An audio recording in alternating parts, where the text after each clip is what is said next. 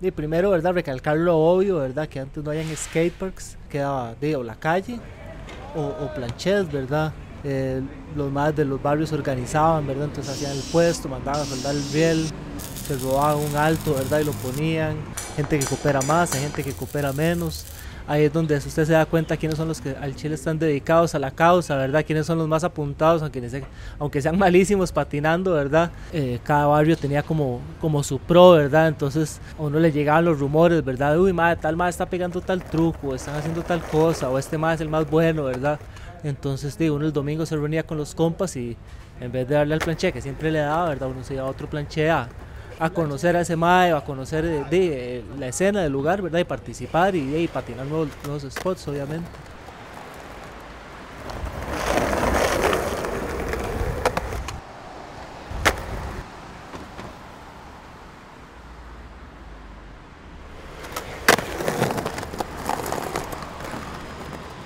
Cuando un espacio ¿verdad? está a la libre, cuando no tiene iluminación, cuando el propósito por el cual fue construido, o sea, no, no le sirve, o sea, como vos decís, si no existen los aros, si no existe iluminación, si no existen las condiciones, no se puede hacer ningún deporte, ni siquiera el básquet. Entonces, son nido fértil como para que las cosas que más nocivas para la, o sea, que son más nocivas para la sociedad se den, la drogadicción, el alcoholismo, cosas que se dan en espacios donde la gente ha ido retrocediendo. Ahí sí hay una gran diferencia de cómo nosotros crecimos patinando ahora. Antes en las canchas todo el mundo sacaba los, los tiliches y los dejaba ahí, nadie se los robaba y todo el mundo los cuidaba. Ahora no, Dios guarde, ¿verdad? Ahora es literal puñalada por Boyepan.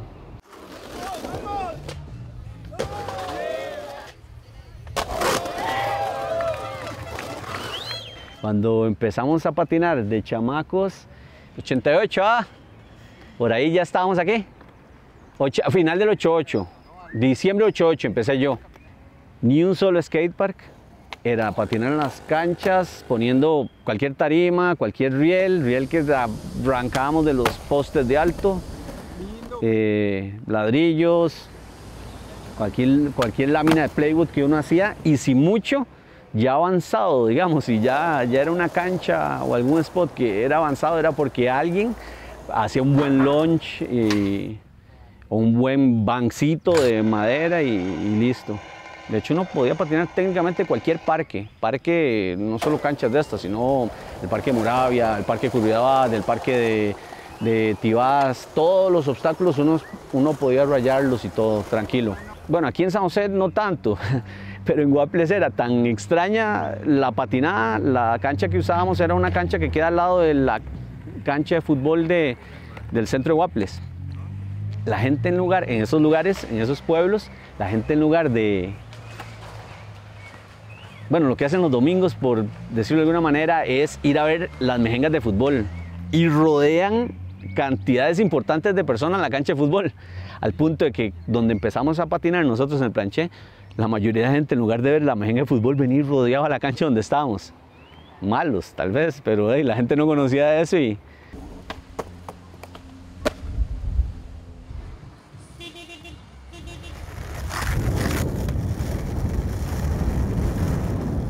antes no había ni, ni aceras. Y la que había bonita, llegaban y si podían le echaban agua caliente para que se fuera, porque les pedazaba la, la, acera con la patineta. Nosotros estábamos aquí en la poza de Tejar, aquí en el parque, que ahí era puras transiciones. Y de repente, di, vamos a pegarle el street y no sé qué. Entonces nos íbamos abajo a la cancha de las Catalinas, que había una nevera botada, que había un sillón, que había un lonchito, que había su riel, que estaba el box y más de una bronca con los más que jugaban básquet y la gente que vivía en el lugar, los vecinos, porque pensaban que se le iba a picar la canchita.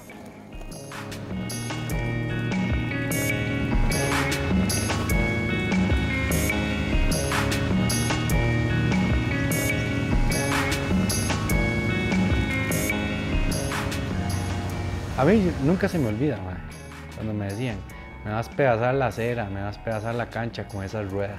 Es que la ignorancia ¿Cómo vas a ver un chancho de astronomía si no puede ir para arriba? No, ese piso es despedazo porque no le echan buen concreto. Uno tiene que buscar la forma de cómo defenderse.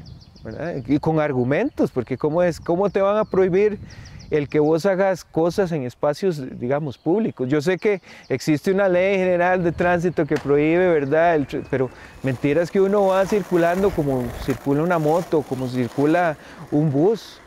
Generalmente cuando uno se ha opuesto a, esa, a esos comentarios, ¿verdad? Eh, que le dicen, mire, usted no haga esto, no esto, este lugar no.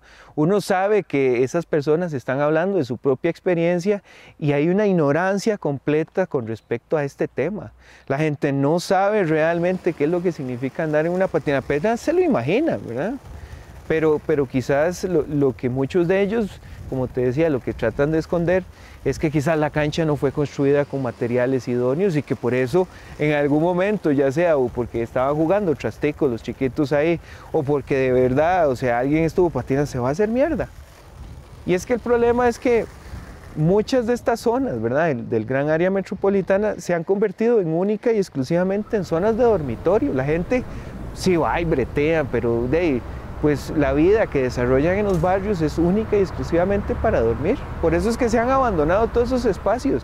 ¿Cómo van a cambiar las cosas o cómo esos espacios van a, retomar el propósito por el cual fueron construidos si, si hay un abandono progresivo?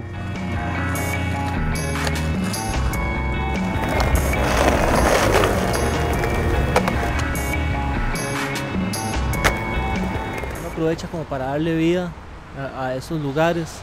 Hay muchos lugares que sí, que están completamente abandonados, ¿verdad?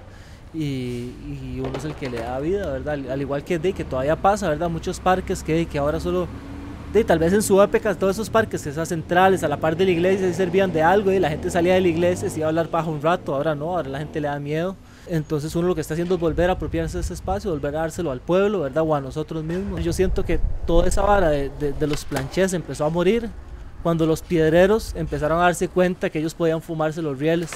Yo me recuerdo perfectamente así en el Toal, cuando ya de uno hacía un riel y, y a la semana se lo robaban, entonces ya perdía el sentido, ¿verdad? Estar haciendo rieles o estarlos reparando. Que de uno trató de poner cadenas y se los robaban, a lo mismo pasaba en Aranjuez, eh, en, en San Isidro. va, se fueron desapareciendo y ahora con los skateboards de, ya no hace falta, ¿verdad? y siempre fue como un, digamos, un terreno neutral. No, es, no era la calle, pero tampoco estabas ahí en un skateboard, o sea que estaba como en el medio y por lo general, como sabes, siempre los, las canchas de básquet nunca duran mucho. Siempre se roban la, la net, bajan el aro, lo despichan, entonces por lo general siempre estaban desocupadas, entonces de ahí era como el terreno ideal para nosotros tener un pequeño escondite, digamos, una guarida, donde siempre sea de, siempre el patinador ha tenido esa curiosidad de construir y agregarle varas. Siempre fue como el centro de, reunión de los barrios y, por lo general en todos los barrios hay alguien que patina y siempre alguien termina haciendo un riel. Siempre fue eso, como que siempre nos apropiábamos de lo que estaba abandonado, de lo que la gente ya no le daba usos, terminaba siendo el terreno ideal para nosotros. Yo creo que eso siempre ha sido parte del, del skateboarding tico, siempre ha estado ahí y, y hasta ahora donde vayas siempre va a haber una en, un, en cualquier canchita de barrio siempre vas a ver un rielcito, un box, aunque sea techo leña, pero ahí vas a ver que ahí se patinó siempre. man.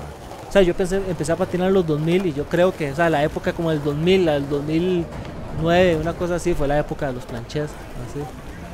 A la real.